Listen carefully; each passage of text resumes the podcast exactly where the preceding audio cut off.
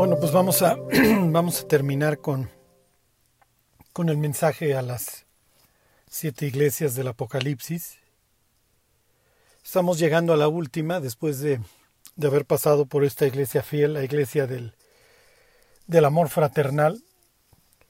En esto conocerán que son mis discípulos, les dijo Jesús, en que se amen los unos a los otros. Y este es el, esta es la temática, este es el testimonio, esto es lo que caracteriza a la iglesia de Filadelfia, la iglesia que vimos de la puerta abierta, la iglesia que en términos históricos salió a cumplir el propósito, la construcción del templo de Dios. Acuérdense que actualmente el templo de Dios está conformado por, por el cuerpo de Cristo, por los creyentes. Y esto es precisamente a lo que se dedicó a construir la iglesia de Filadelfia, a salir a todos los rincones del planeta, a dejar la vida embarrada en muchos sitios, con tal de que Cristo fuera glorificado y que el mundo pudiera conocer. Esto es lo que motivaba a estas personas. Sí, es la, la iglesia que, que salió a conquistar el mundo y, y la pregunta que cuando terminas de, de estudiar acerca de la iglesia de Filadelfia, la pregunta que queda es, ¿por qué lo hicieron?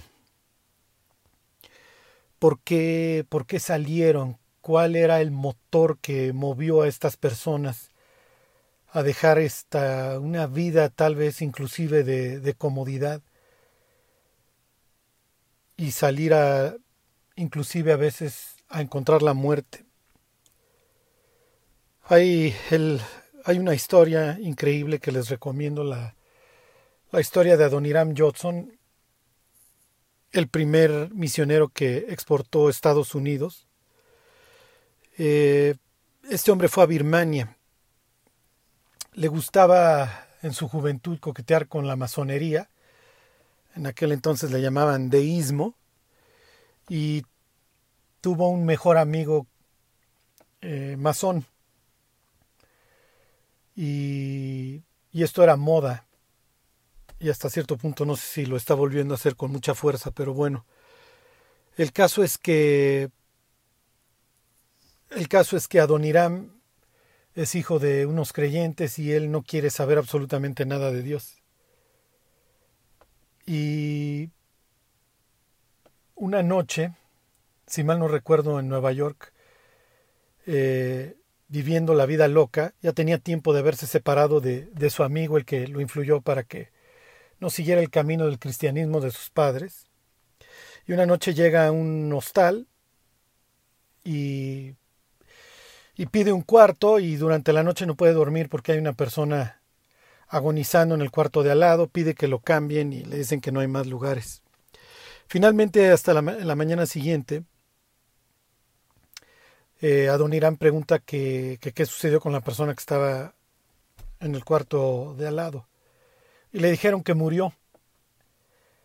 Y para su sorpresa, se asomó a ver quién era la persona que había muerto y era su amigo. Su amigo había partido a la eternidad sin Cristo. Entonces, bueno, esto obviamente cambió la forma de, Adoniram de, de ver la vida. Se convirtió, se convirtió en cristiano, se arrepintió de sus pecados y, y bueno, pues todos los que somos papás piensen en la cantidad de horas de rodilla en el piso que habían pasado sus papás y mucho más cuando lo vieron partir. Pero bueno, las oraciones de sus padres alcanzaron a Don Irán Adoniram se convirtió, tiempo más tarde se enamoró y antes de salir de misionero a Birmania, eh, le pidió a una muchacha que si se quería casar con él y, y le escribió una carta al papá, carta que si la buscas en internet está, es muy fácil de encontrar, en donde básicamente le dice, ¿está usted dispuesto a perder a su hija?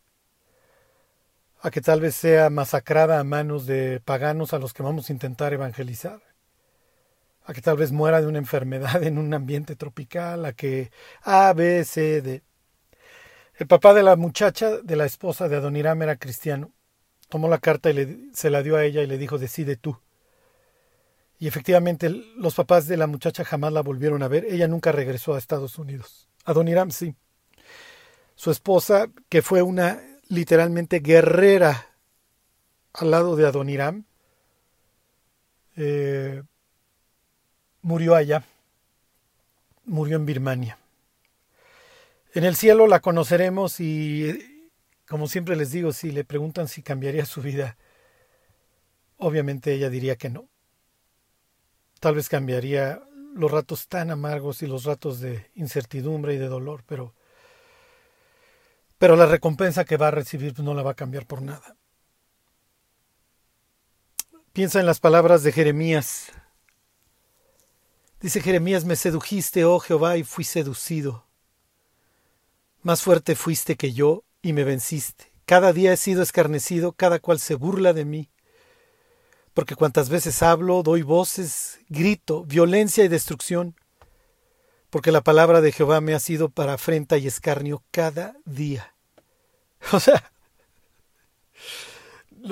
esto de ser el portavoz de Dios para Jeremías no era lo más agradable. Dice, y dije, no me acordaré más de él ni hablaré más en su nombre. Ya, llegó un punto en donde Jeremías quiso tirar el arpa y dejar de ser el portavoz de Dios. Pero como él mismo lo dice, Dios lo había seducido. Dios lo había seducido y fue seducido y Dios fue más fuerte que él. Y Dios lo venció. Y a pesar de que cada día fue escarnecido y fue sujeto de burlas, y dijo, ya, no me voy a acordar más, ni voy a hablar más en nombre de Dios, dice el propio Jeremías, no obstante, había en mi corazón como un fuego ardiente metido en mis huesos.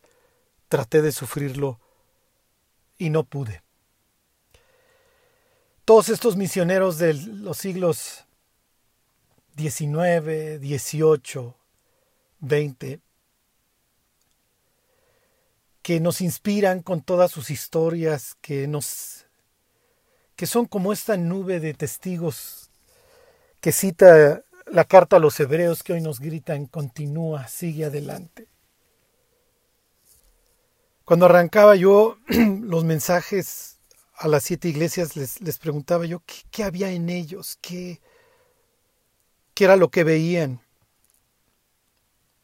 son la viva imagen de Hebreos 11, de Abraham que sale sin saber a dónde va, Moisés que prefiere dejar Egipto y sufrir vituperios con el pueblo de Dios antes, antes que gozar de los deleites temporales del pecado, y rehusó llamarse hijo de la hija de Faraón.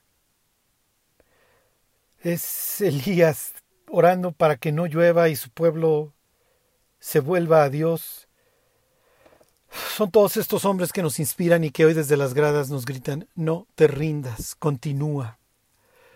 Eso es la iglesia de Filadelfia, todos estos nombres, Wesley, Brainerd, Livingstone, el hermano Andrés cruzando la frontera.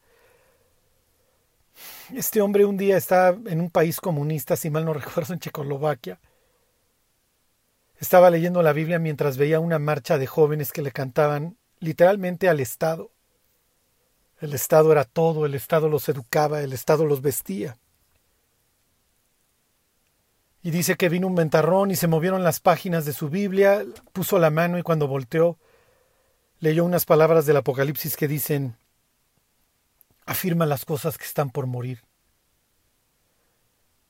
Y en su mente él creyó o entendió que Dios lo estaba llamando a afirmar a las iglesias que habían quedado detrás de la cortina de hierro y dedicó su vida a contrabandear Biblias por todo el mundo comunista.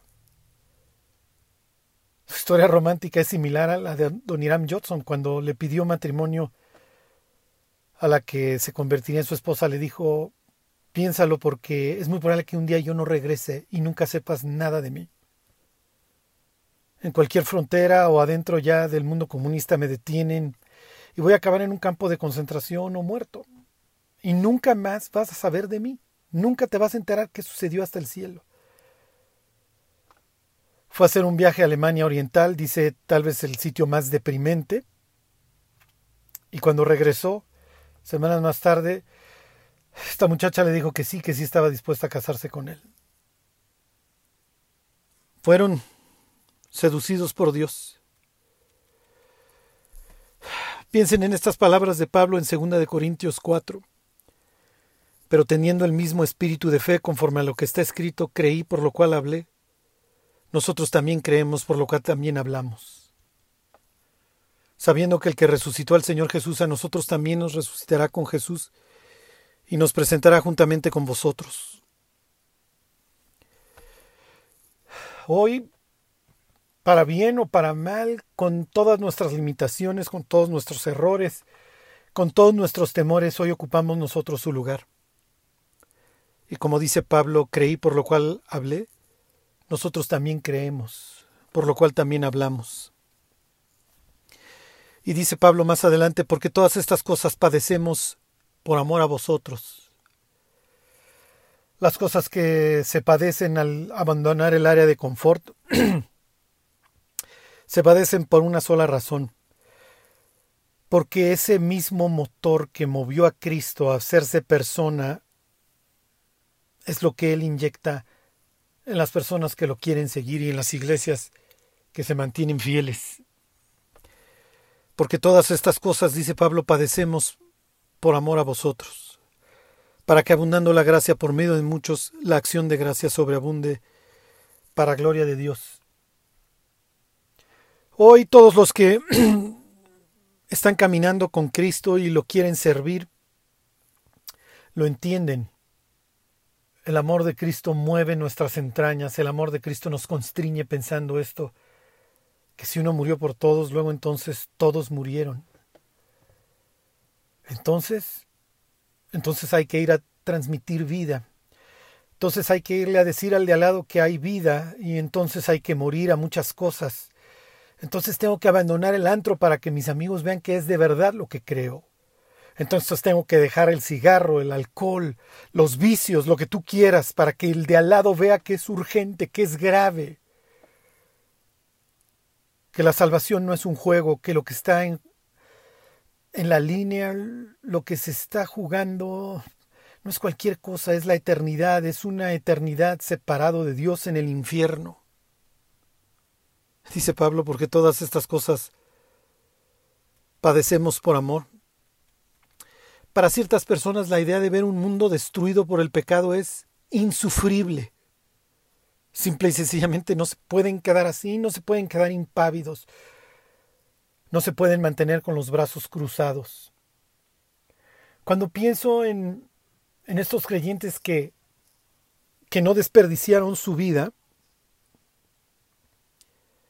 Pienso en aquellas personas que un día alguien no los saludó o les hizo una mala cara y por eso dejaron de congregarse o de buscar a Dios. Jesús se va a dirigir a la iglesia de la Odisea y le va a decir, yo soy el principio de la creación de Dios. No hay nada absolutamente más arriba que Cristo, no hay nada más alto. Él es la imagen del Dios invisible y en Él y para Él fueron creadas todas las cosas. Él creó todas las cosas y sin Él nada de lo que ha sido hecho fue hecho. No podemos desperdiciar nuestra vida. No podemos desperdiciar nuestra vida en tonterías. Solo tenemos una. Es la única que tenemos. Y en nuestras manos está el rogarle a Dios que nos use o alejarnos para que no lo haga. Y literalmente tirar a la basura la única oportunidad de llegar al cielo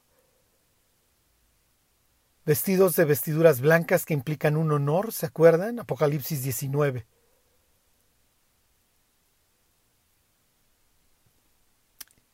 La iglesia de Filadelfia presenta a esos creyentes que no pueden mantenerse cruzados de brazos mientras la casa se está incendiando, que entienden que ver a la gente sumida en el pecado y el dolor no es una opción. Desde su punto de vista necesitan arreglar lo caído, necesitan enderezar lo torcido. así que deciden abandonar la comodidad y padecer por causa del Evangelio. Recorrer horas para llegar al pueblo y predicar, apagar la tele y ponerse a leer la Biblia, apagar la tele y ponerse a memorizar, buscar cómo crecer. Pero la otra opción, ver simple y sencillamente a los perdidos, ir camino al infierno, no está en ellos, no, no lo pueden sufrir, son como Jeremías. Hay en ellos un fuego que no pueden sufrir, no lo pueden soportar.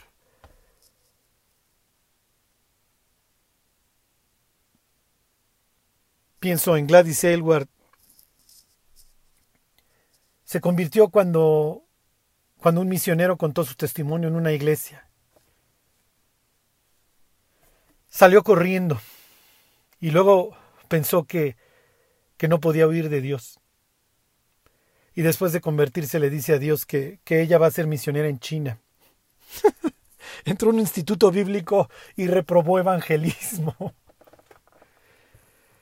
Así que le dijeron que por qué no trabajaba como muchacha en la casa de unos misioneros ingleses que acababan de regresar de China, que pues así iba a poder aprender acerca de las misiones en China, etcétera, y por lo menos que esto fuera algo que el único contacto que ella tuviera con, con China.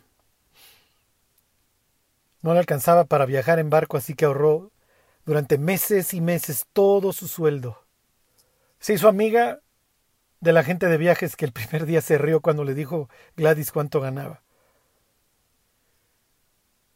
Y el de la agencia de viajes, impresionado por ella, le decía, te faltan tantos, te faltan tantos. Tomó el tren transiberiano y después de peripecia tras peripecia llegó a China. Y se volvió la madre de muchísimos huérfanos chinos. por qué, qué, qué había y qué es lo que los movía.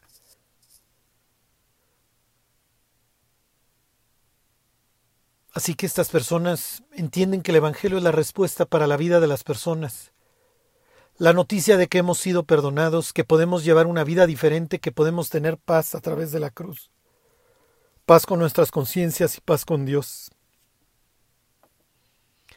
Para la iglesia de Filadelfia había que salir, había que rescatar de las tinieblas a los perdidos, había que rescatarlos de la destrucción del pecado. Los que hemos caminado con Cristo algunos años entendemos que el pecado es lo más destructivo en el universo y el diablo también lo sabe. Por eso es que le gusta sumir a la humanidad en él.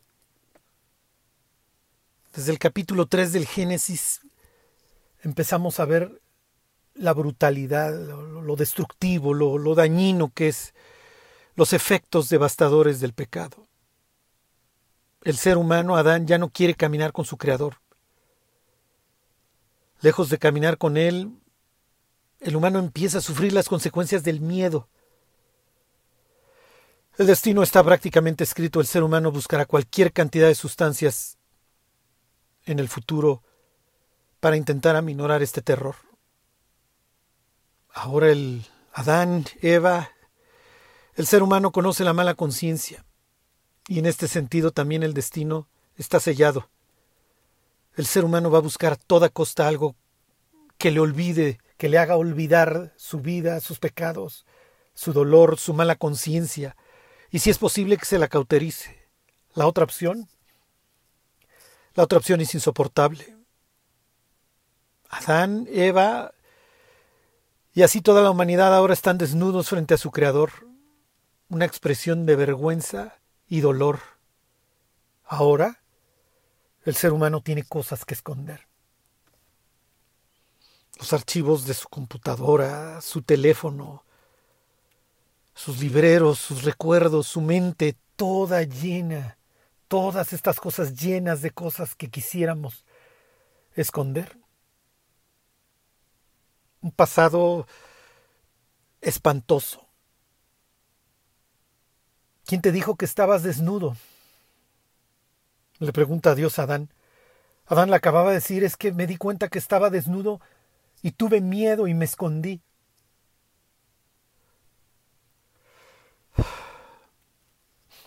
Piensen en el cielo no solamente como un lugar en donde hay una ausencia total de dolor. En el cielo vamos a ser perfectos y nuestra conciencia para siempre será perfecta. Todo, todos tus pensamientos, todos tus archivos perfectos. Nada que esconder. Después del capítulo 3 del Génesis tenemos las consecuencias. En el 3, bueno, ya tenemos la expulsión, lo que implica lejanía. Luego la Biblia nos introduce al tema de la muerte, la separación, esto es horrible, la persona ya no se mueve, ya no voy a hablar con ella. El primer muerto es producto no de la vejez ni de la enfermedad. El primer muerto es el fruto del odio, de la envidia. El ser humano no lo encontramos ya total y perfectamente podrido. El homicida es entonces condenado a ser un errante, ¿se acuerdan? El representante del humano sin Dios. Caín nos muestra al hombre que tiene esperanza en la tierra, en él mismo. Entonces crea una ciudad y tal vez otras muchas cosas, pero su vida es total y perfectamente carente de sentido. Desde luego que hoy no queda nada de él más que un mal recuerdo. La siguiente vez que sepamos de Caín será probablemente por ser el primero en la fila del juicio del gran trono blanco. Ese día que todos los muertos los que no tienen vida, se presenten delante de Dios a dar cuenta de todos sus pecados. Así que la Biblia nos presenta lo destructivo, lo perverso del pecado. Pero además de que la Biblia nos lo describe, podemos ver sus efectos todos los días. Estos efectos tan detestables que llevan a tantas personas a buscar a Dios en algunos casos a profundizar en su maldad, pero en otros a buscar a Dios para arreglar lo máximo posible en sus vidas y en la de aquellas que los rodean. Para ciertas personas ver estos efectos tan destructivos provocan que enciendan un fuego que difícilmente pueda ser apagado, en el que el combustible es el amor por las almas, ese amor que Dios derrama en nuestros corazones el día que nos convertimos. Y aquí, digo, si todavía no se han deprimido con la introducción, y aquí viene lo más triste. Desgraciadamente no todas las iglesias tienen ese mismo sentido de urgencia por restaurar las vidas arruinadas por el pecado. Existen iglesias que lejos de abandonar el confort, lo buscan a toda costa. Dejar los caminos antiguos, los pecados, la amistad con el mundo, no está en sus planes hacer lo posible para erradicar el pecado por medio del mensaje de la cruz no está en sus planes, no está en ellos. Arrebatar del infierno a los pecadores simplemente no está en sus prioridades. Esa, esa, mis queridos amigos, es la iglesia de la Odisea, la iglesia indolente, la iglesia inútil una iglesia que carece de muchísimas cosas. Una iglesia que, entre, que dentro de todas las cosas que no tiene está la fe. Hay una ausencia total de fe, una ausencia de visión y una ausencia de propósito. Como no tengo retos, como no tengo nada que alcanzar, invito a las personas a una vida de confort.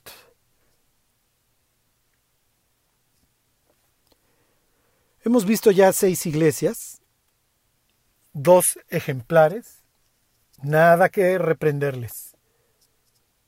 Esmirna, la iglesia perseguida, la iglesia de los mártires, la iglesia que exhala mirra, ¿se acuerdan ese perfume? Pero también ese ungüento para los para los muertos. Y la iglesia de Filadelfia, la que vio la puerta abierta y, y se metió o se salió, como quieran decir. tenía poca fuerza, pero había guardado la palabra de Dios y no había negado el nombre de Jesús. Así lo entendieron. No hay nada más que hacer, muchachos. Guarda su palabra y no niegues su nombre. No estás recursos, no estás nada más. Con eso tienes para rato. Y hemos visto las otras iglesias que están en peligro de muerte. Éfeso, la iglesia que trabaja arduamente, que no se cansa, que conoce la Biblia, pero que perdió el porqué. Se le olvidó la cruz, se le olvidó el madero. La iglesia de Pérgamo, metida en el mundo, coqueteando con el mundo y con la inmoralidad y teniendo ahí a Balaam, la iglesia de Teatira. Uy, uy, uy con nada más ni nada menos que Jezabel. La iglesia de Sardis, agonizando, ¿qué pasó? ¿Dónde te perdiste? Se olvidó de todo lo que había recibido y oído. Pero a todas, a todas esas también había cosas que felicitarles. Dijo Éfeso, se la vive Jesús felicitándola. Pérgamo, tira había crecido, Pérgamo tenía fe y no negó en el nombre ni aun cuando Antipas fue muerto. Sardis tiene todavía gentes que no han contaminado sus ropas y que caminarán con Jesús. Y la Odisea. La Odisea no hay absolutamente nada que aplaudirle. Nada. Piensen el día que el rollo la carta del Apocalipsis llegó a cada una de estas iglesias. ¿Te imaginas ser el pastor de la Odisea? ¿Te imaginas la vergüenza de que Dios no pueda decir absolutamente nada bueno de la congregación? O sea, porque acuérdense que esto es como un correo con copia a todos, o sea, va a siete destinatarios. Y los siete van a ver qué le, qué le dijeron al de al lado. Yo no sé quién tuvo más dolor, si el de Esmirna sabiendo que, que va a enfrentar un dolor espantoso, o el de la Odisea, que tuvo un despertar horrible. ¿Quién realmente está muerto? ¿Quién realmente está vivo? ¿Quién realmente es rico? Porque Jesús hace, un, hace una ironía entre las dos iglesias, entre la de la Odisea y la de Esmirna. A una le dice que conoce su pobreza, pero es rica. A esta le dice pues que sí, que entiende que tiene riquezas, es un centro bancario grandísimo, pero es una iglesia miserable.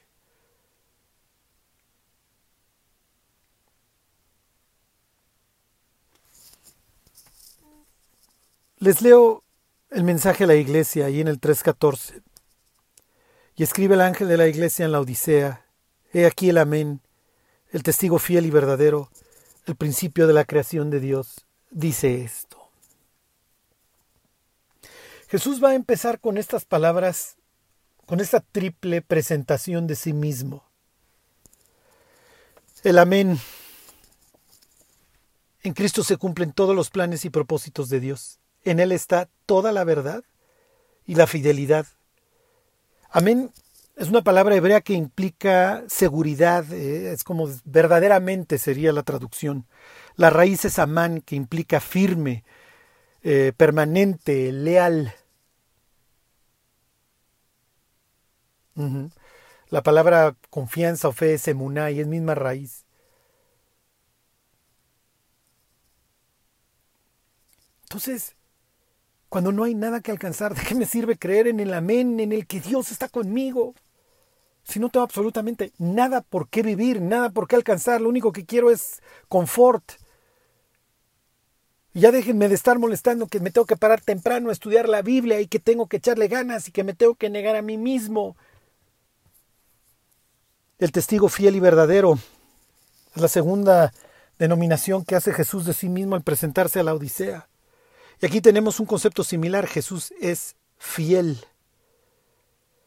La palabra en hebreo sería amán. Es lo mismo. De Moisés, por ejemplo, se dice que él es fiel, amán, en toda la casa de Dios. Piensen en Samuel, dice la Biblia que Israel conoció que Samuel era fiel, amán, profeta. Y Jesús está diciendo aquí, yo soy el testigo fiel. Entonces tenemos nuevamente este tema de la verdad y la fidelidad. Pero desgraciadamente este tema de la fidelidad y la confianza en Dios está totalmente ausente en esta iglesia. No tiene fe. ¿Por qué? Porque no necesita tenerla, porque no necesita confiar en Dios para nada. Está sobrada, lo tengo todo. O por lo menos eso es lo que yo creía hasta que me llegó la carta y me di cuenta que no tengo nada. Y cuando llegue al cielo, olvídense, bancarrota total. Pérdida. Humo. Como no hay retos, excepto una vida lo más cómodo posible y sin sacrificios, la fe se hace total y perfectamente innecesaria. Les digo, aquí no hay Abraham que salga sin saber a dónde va.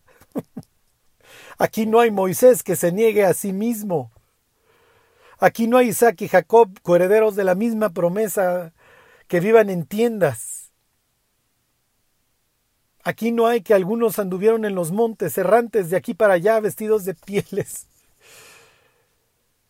Aquí no hay los que salieron de una ciudad para buscar la celestial, cuyo arquitecto y constructor es Dios porque esperaban una mejor, la que tiene fundamentos. Aquí no está Sara dando a luz fuera del tiempo. Aquí no hay un Barak contra los madianitas, aquí no hay trescientos guerreros de Gedeón. Aquí lo que se busca en la Odisea es el confort. Si te ofendió, no le vuelvas a hablar. Bien se lo tiene ganado. Ay, fulano, fulano es súper religioso, mejor ni le hablo de Cristo. Sultano, sultano se va a ofender si le digo que va al infierno.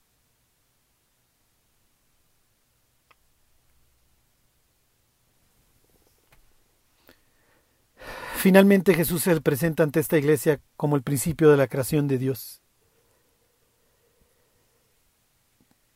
Esta es la misma idea que los laudicenses conocen gracias a la carta a los colosenses. Y aquí les hago una pausa. Si ustedes quisieran saber qué hay en el cráneo de los cristianos de la Odisea, obviamente hay años de enseñanza de Pablo en Asia Menor, pero hay una carta dirigida a ellos, que es la carta a los colosenses. Colosas está a un lado y Pablo le ordena a los colosenses que le pasen la carta a los laudicenses. Y dice Colosenses 1.15, Jesús, Él es la imagen del Dios invisible, el primogénito de toda creación, porque en Él fueron creadas todas las cosas, las que hay en los cielos y las que hay en la tierra, visibles e invisibles, sean tronos, sean dominios, sean principados, sean potestades. Todo fue creado por medio de Él y para Él. Y aquí, esto es bastante intrigante. ¿Se olvidaron los laudicenses que Jesús hizo todas las cosas? Tal vez. Por lo pronto lo que sí queda claro es que olvidaron que vivir y no servir a Cristo es desperdiciar la vida. ¿Se acuerdan de Salomón? Vanidad de vanidades, todo es vanidad. Todo. Todo es vanidad, excepto lo que hagamos para Cristo. Es lo que dice el Apocalipsis. Bienaventurados de aquí en adelante los muertos que mueren en el Señor, sí, sus obras con ellos siguen. No es cierto que nos vamos con las manos vacías. Solo una vida pronto pasará. Solo lo hecho para Cristo quedará. ¿Se acuerdan lo que constantemente les digo? Escriban su epitafio. Aquí yace. Aquí yace Abraham, que era ya viejo y bien avanzado en años, y Jehová había bendecido a Abraham en todo. ¿Qué les parecería? He peleado la buena batalla, he acabado la carrera, he guardado la fe. Por lo demás me espera la corona de justicia, la cual me dará el Señor juez justo en aquel día, y no solamente a mí, sino a todos aquellos que anhelan su regreso.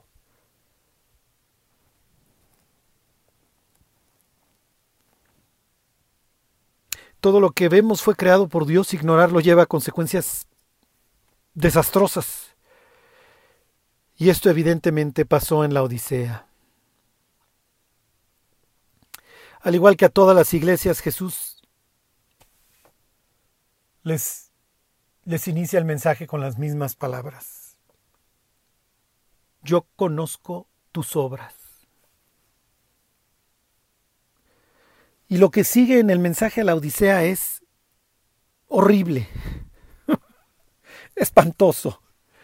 Yo conozco tus obras, que ni eres frío ni caliente.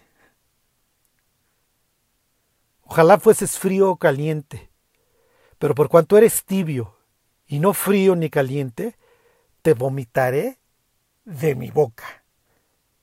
Y vuelvo a la pregunta de hace unos instantes, ¿qué pensó el pastor de la Odisea? O sea, ¿te imaginas mientras la está leyendo? Pastor, ¿cómo nos fue? ¿Qué están diciendo? Seguro somos la mejor.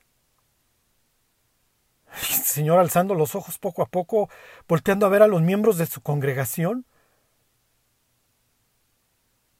para responderles, somos un vomitivo. Dios nos quiere vomitar. Así como la tierra de Canaán vomitó a los cananitas por sus abominaciones, así dice el Señor que nos quiere vomitar. Dice que somos unos buenos para nada, unos inútiles, unos indolentes.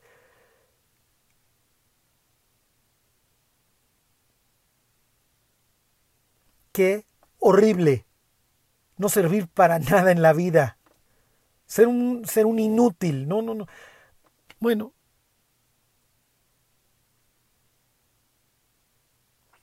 Obviamente estas palabras reflejan, sí, la, la, la, la, inutilidad y la ausencia de propósito de esta iglesia. Una iglesia indolente. ¿Y por qué les digo indolente? Porque el, el dolor del de enfrente los tiene total y perfectamente sin cuidado. Carente de empatía hacia las almas perdidas. Los afligidos a su alrededor, o sea, los pobres infelices que caigan en la iglesia de la Odisea, van a sufrir porque no van a encontrar en ella lo que realmente necesitan. Piensa en las siguientes palabras de Isaías 41. Hablando de, de aguas frías, calientes, ahorita entro a esto. Dice, los afligidos y menesterosos buscan las aguas y no las hay seca está de sed su lengua. Yo Jehová los oiré, yo el Dios de Israel no los desampararé. En las alturas abriré ríos y fuentes en medio de los valles. Abriré en el desierto estanques de aguas y manantiales de aguas en la tierra seca. Esto es lo que llegó a hacer Hudson Taylor a China. Es lo que llegó a hacer el hermano Andrés. Es lo que tantos cristianos hacen alrededor del planeta todos los días. Estar orando por el de al lado, estar intercediendo por el de al lado, por su hermano que está sufriendo, por el creyente que está padeciendo persecución, que interceden por el cristiano que la está pasando mal, que está deprimido, que está ansioso.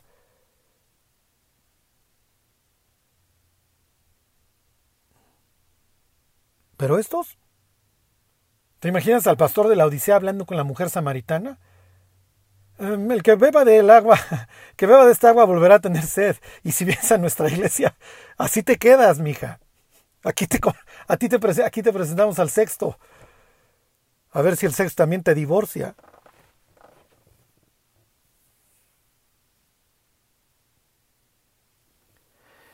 Aquí encontramos el tema de las aguas. Sucede que la Odisea estaba establecida junto a dos ciudades famosas por sus aguas. Colosas, por sus aguas minerales frescas, y Hierápolis, famosa por sus aguas termales a las que los artríticos y diversos enfermos acuden para encontrar salud. Esta zona, la Odisea se llamaba la Odiseum ad Licum. Lico es el nombre, si mal no recuerdo, del, del río. Y las aguas aquí como les digo, se dividen en termales y en, y en minerales. Entonces Colosas es famoso por sus, por sus aguas, lo mismo que Hierápolis. Las dos iglesias son mencionadas en la carta a los colosenses, tanto Hierápolis como la Odisea. Y, y la Odisea, sucede que la Odisea tiene problemas de agua porque en, en la, por donde está la Odisea confluyen las dos fuentes estas de agua, las minerales y las termales y el agua se volvía pesada. Y se volvía nauseabunda, te daba ganas de vomitar, era agua pesada, era agua tibia, asquerosa. Entonces los laudicenses entienden total y perfectamente lo que Jesús les está diciendo. Así como Jesús hace historia cuando habla a la iglesia de Sardis y de su muralla y de Creso cuando llegó este Ciro, el persa, etc., que entró como ladrón en la noche, y cuando volteó Creso ya estaba preso, así los laudicenses entienden perfectamente lo que Jesús les está diciendo. Son inútiles. ¿No eres el agua helada refrescante de Colosas? ¿Y no eres el agua termal buena para los músculos, el jacuzzi de Hierápolis? Es una mezcla de ambas tibia, asquerosa, podrida, que no sirves para nada. Y lo entienden perfecto.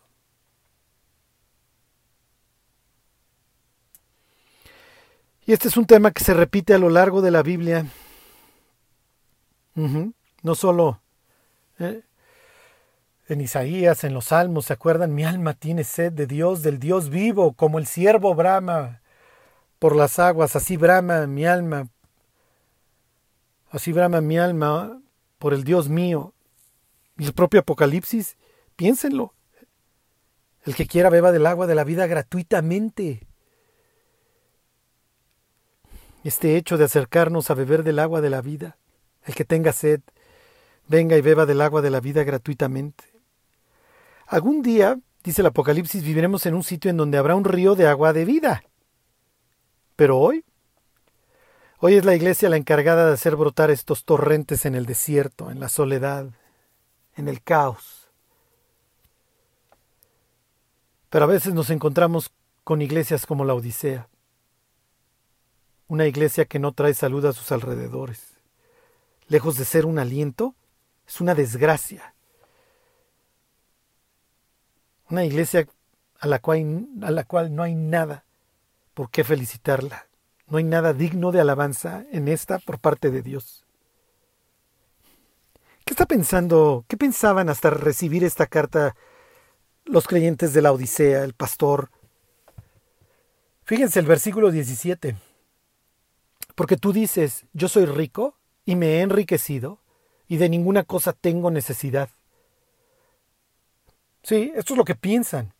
La Odisea, miren, es famosa entre otras cosas por tres. Número uno, por sus bancos. Estos son como Éfeso. Aquí se mueve mucho dinero. Está muy cerca de las rutas comerciales. De hecho, está en la ruta comercial. Número dos, es famosa por su lana, por su lana negra. Ok, aquí tendrías a los mejores sastres.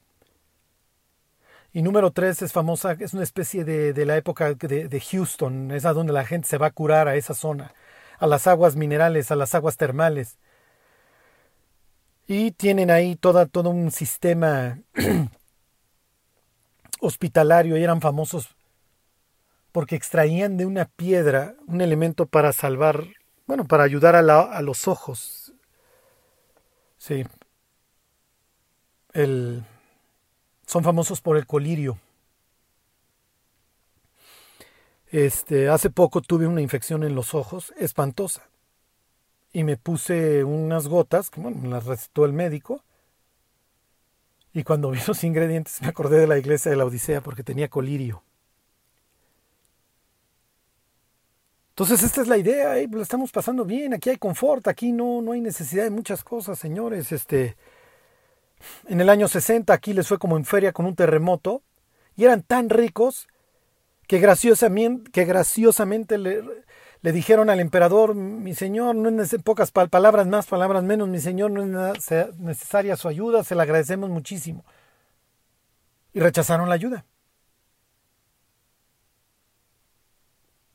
Esto es lo que piensan ellos. A la iglesia de Esmirna le dice, yo conozco tu pobreza, pero tú eres rico. Pero realmente eres rico y no sabes todo lo que te vas a encontrar, además de la corona de la vida más adelante. ¿Y la Odisea? La Odisea dice, yo soy rico y me he enriquecido y de ninguna cosa tengo necesidad. ¿Qué? o sea, ¿cuántas veces se menciona la idea de padecer o de esforzarse o de rogar? En la carta a los colosenses, nada más no entendieron, pasaron de noche la lección. Y les dice Jesús, y no sabes que eres un desventurado, miserable, pobre, ciego y desnudo. Uy, ni a los corintios les fue así. Ni a la iglesia de Corintio le fue tan duro. No puedo creer. No, no, no puedo pensar en el pastor de la Odisea. No, no sé qué sentiría yo si me dijera Jesús, a ver, vamos a revisar, vamos a revisar tu trabajo, Charlie. Grande o chico, acuérdense, eso no, no es tanto el tema. voy a ir a ver tu jardín. Y que Jesús dijera, mira, la verdad, ustedes no saben, pero son unos desventurados, miserables, pobres, ciegos, desnudos. Uy, uy, uy. Pablo pregunta, ¿y para estas cosas quién es suficiente? ¿Qué contestarían los laudicenses? ¿Nosotros? Dice Pablo, pero tenemos este tesoro en vasos de barro para que la excelencia del poder sea de Dios y no de nosotros. Vasos de barro, entre otras cosas, es excusado.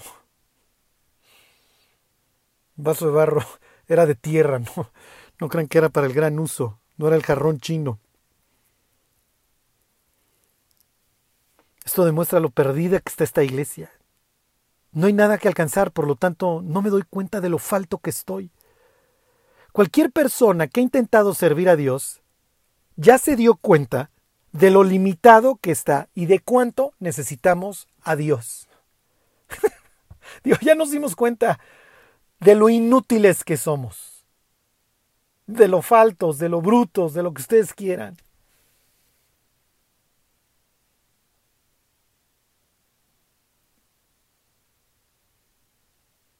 Pero como esta iglesia decidió no servir a Dios, tampoco lo necesita. Esta iglesia es producto del esfuerzo de algunos, de, ¿se acuerdan? De Epafras, el que lucha, dice una de las traducciones, el que ruega, dice otra, siempre orando encarecidamente por vosotros para que estéis firmes, perfectos y cabales en todo lo que Dios quiere. Estas cosas padezco, dice Pablo en, el primer capítulo. ¿Y estos?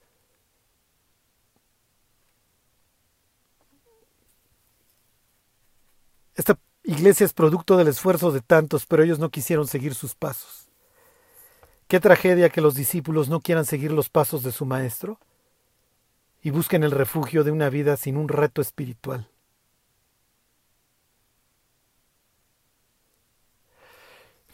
Termino con estas palabras de Pablo que le escribe a los colosenses. Y aquí arrancamos la próxima vez. Dice en el capítulo 2, porque quiero que sepáis cuán gran lucha sostengo por vosotros y por los que están en la Odisea y por todos los que nunca han visto mi rostro.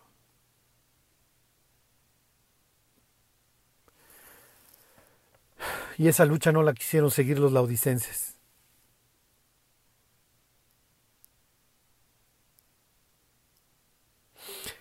Bueno, estoy seguro que que esta iglesia los va a hacer pensar. Pienso que a todos, a todos nos, nos hace pensar. Recuerdo perfectamente estas palabras, porque cuando arranqué mi vida como creyente, yo no quería, yo no quería vivir para Cristo. Y un día abrí la Biblia donde cayera Y aunque ustedes no lo crean, caí en Apocalipsis 3:17.